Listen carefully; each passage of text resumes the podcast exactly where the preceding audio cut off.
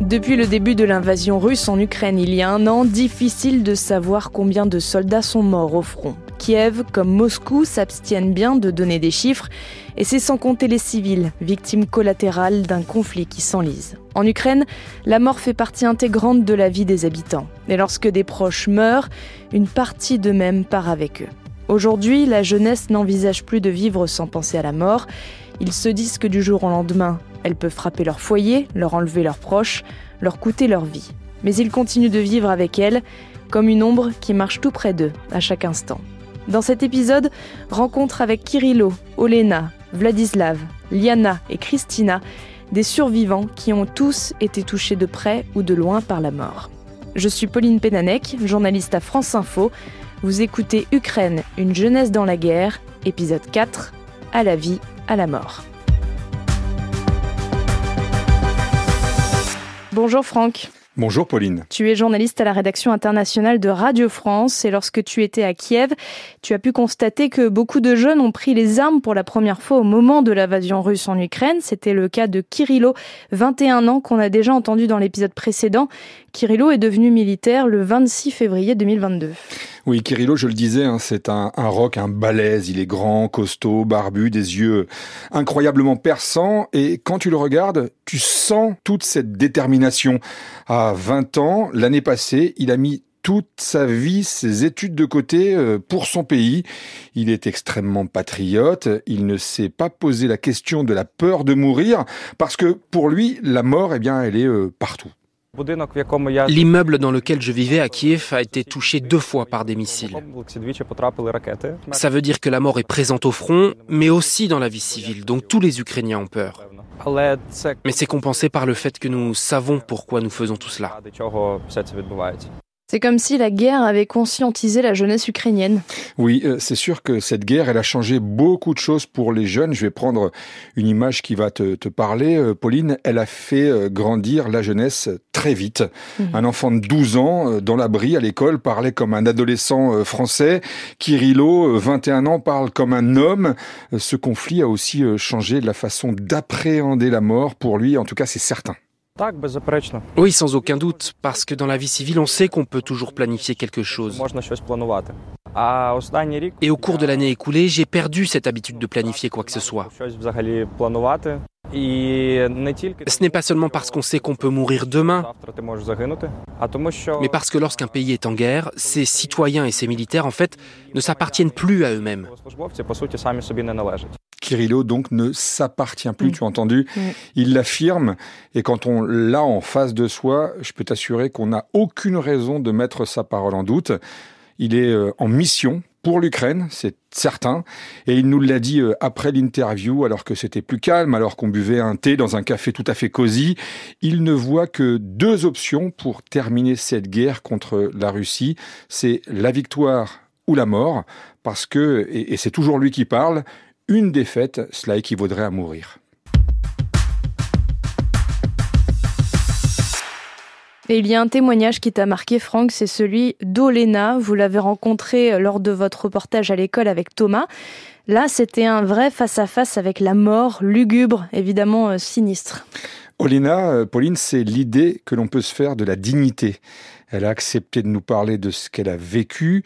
C'était pas simple. Olena parle d'une voix presque automatique, sans émotion, comme si une partie d'elle-même n'existait plus.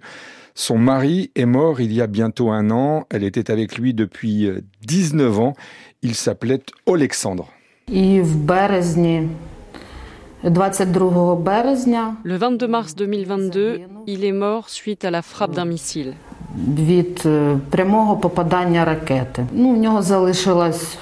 Il m'a laissé seul avec une fille de 7 ans. C'était un très bon père et très bon mari. J'ai l'impression qu'il n'y a plus de gens comme lui. Il aimait tellement l'Ukraine. Je n'ai pas encore réalisé. Cela va bientôt faire un an qu'il n'est plus là, mais honnêtement, je n'ai pas encore réalisé. J'ai l'impression qu'il est toujours en vie. J'ai une haine absolue de tous les Russes. Je les hais. À quoi elle ressemble cette femme aujourd'hui? C'est une petite femme blonde euh, avec les cheveux ondulés, bouclés, qui se déplace rapidement, qui parfois fait des gestes brusques. En tout cas, elle a l'air plus vieille que son âge. Je suis désolé, mais c'est ce qui me vient à l'esprit quand, quand j'ai envie de parler d'elle. C'est-à-dire qu'elle est marquée par la vie, marquée par ce qui lui est arrivé. J'ai l'impression que sa dernière raison de vivre, c'est sa, sa petite fille. Elle a 7 ans aujourd'hui. Et je pense que si elle n'avait pas cette petite fille, elle serait partie rejoindre son mari. Et justement, qu'est-ce qu'elle a dit à sa petite fille?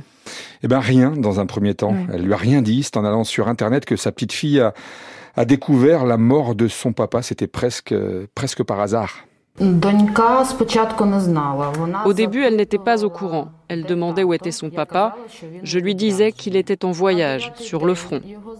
Neuf jours après sa mort, elle a vu une publication Facebook. Elle a vu sa photo et m'a demandé si son père était mort. Elle a commencé à pleurer et elle m'a demandé de l'emmener au cimetière où était son papa.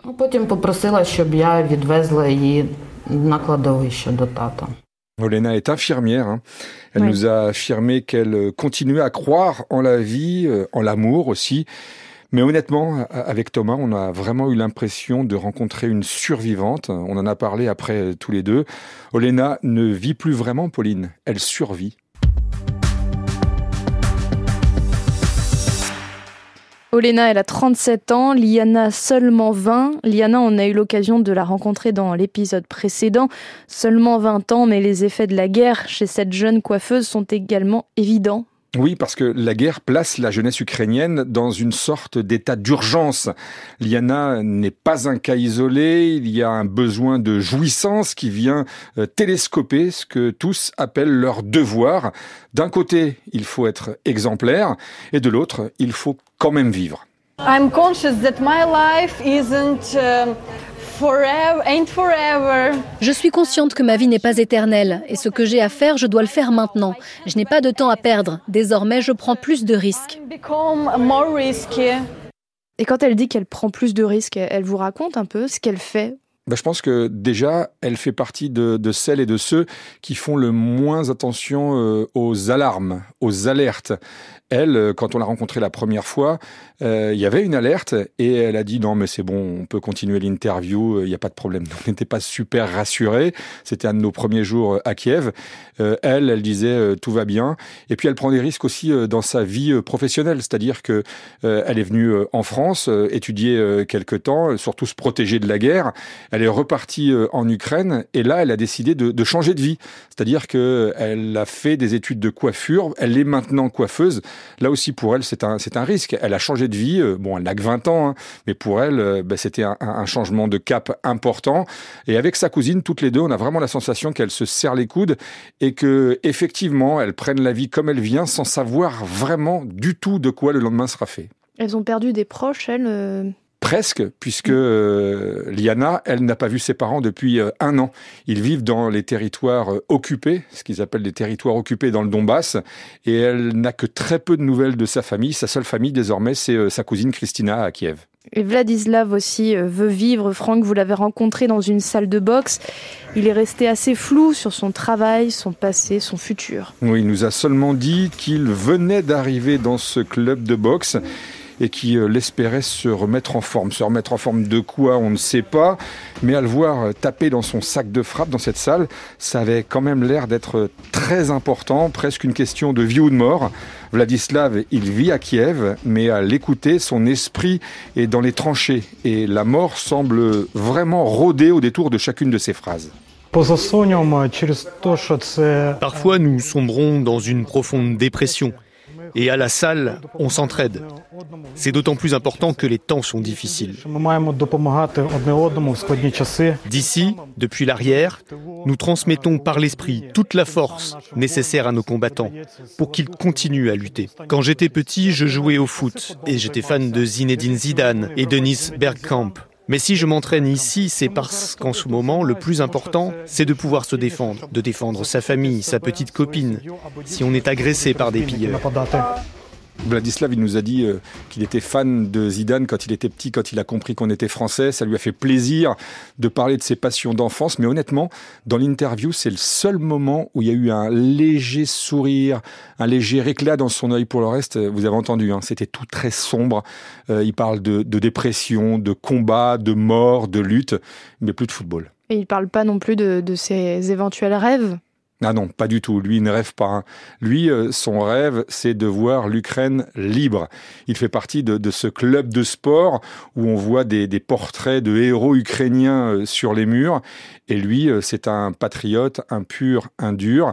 Il n'imagine qu'une chose, c'est la victoire ou la mort, comme beaucoup hein, dans cet épisode consacré à la mort. Dans ce qu'il disait, s'il s'entraîne dans, cette salle de boxe, c'est parce qu'en ce moment, le plus important, c'est de pouvoir se défendre si on est agressé par des pilleurs. Alors les pilleurs, c'est pour ne pas dire les Russes. Oui, je pense vraiment que Vladislav parlait des Russes. Il fait du sport pour se préparer à la guerre. Cela semble assez clair. Est-ce que Thomas et toi, pendant cette mission à Kiev, vous avez eu, vous, peur de la mort? Alors, je ne vais pas parler pour Thomas, mais je pense quand même que je peux dire oui. On a eu peur, notamment euh, sur les derniers jours, quand il y a eu ces attaques euh, avec euh, des missiles lancés sur l'oblast de Kiev. Là, on s'est retrouvé une nuit vers une heure et demie du matin dans un couloir, dans le couloir de notre hôtel, tous les deux. Ensuite, il y a des gens, une cliente, une autre cliente de l'hôtel qui est venue nous rejoindre. Et puis, il y a un militaire mm, habillé en, treillis militaire ukrainien qui est passé dans le couloir. Je l'avais vu, euh, je l'avais rencontré la veille, et donc on a parlé un petit peu. Et puis j'étais étonné parce qu'il était euh, métis et euh, qu'il avait un accent anglais absolument parfait. Donc je lui ai demandé d'où il venait. Il m'a dit qu'il était zambien et qu'il était là parce qu'il croyait en la cause ukrainienne et qu'il faisait partie de la Légion et qu'il combattait avec les Ukrainiens. Il m'a dit que le lendemain, il allait partir à Kramatorsk, donc c'est vraiment une zone pas des plus sympathiques. Et il m'a dit euh, Et vous, vous, faites quoi là? Vous êtes journaliste, c'est ça? Euh, J'ai dit Oui, on est français, on a parlé un petit peu de Paris. Et ensuite, euh, je lui ai dit Mais, t'as pas peur? Et il m'a dit Bah non, en fait, non. Et vous? Je dis Bah nous, on, a peur, oui. Et là, il nous a dit quelque chose qui nous a marqué avec Thomas c'est. Euh, bon, ah, écoute, si jamais c'est ton jour, c'est ton jour. Je lui ai dit, mais moi, je veux pas que ce soit mon jour. Il m'a dit, bah ça, tu y peux rien. Qu'est-ce que vous allez faire? J'ai dit, on va rester dans le couloir. Et toi, qu'est-ce que tu vas faire? Moi je vais aller boire une bière. Et effectivement, il est parti à la réception, il était allé acheter une bière, et on l'a vu revenir, rentrer dans sa chambre, et puis voilà. Et le lendemain, il est parti à Kramatorsk. Ukraine, une jeunesse dans la guerre, un podcast original France Info.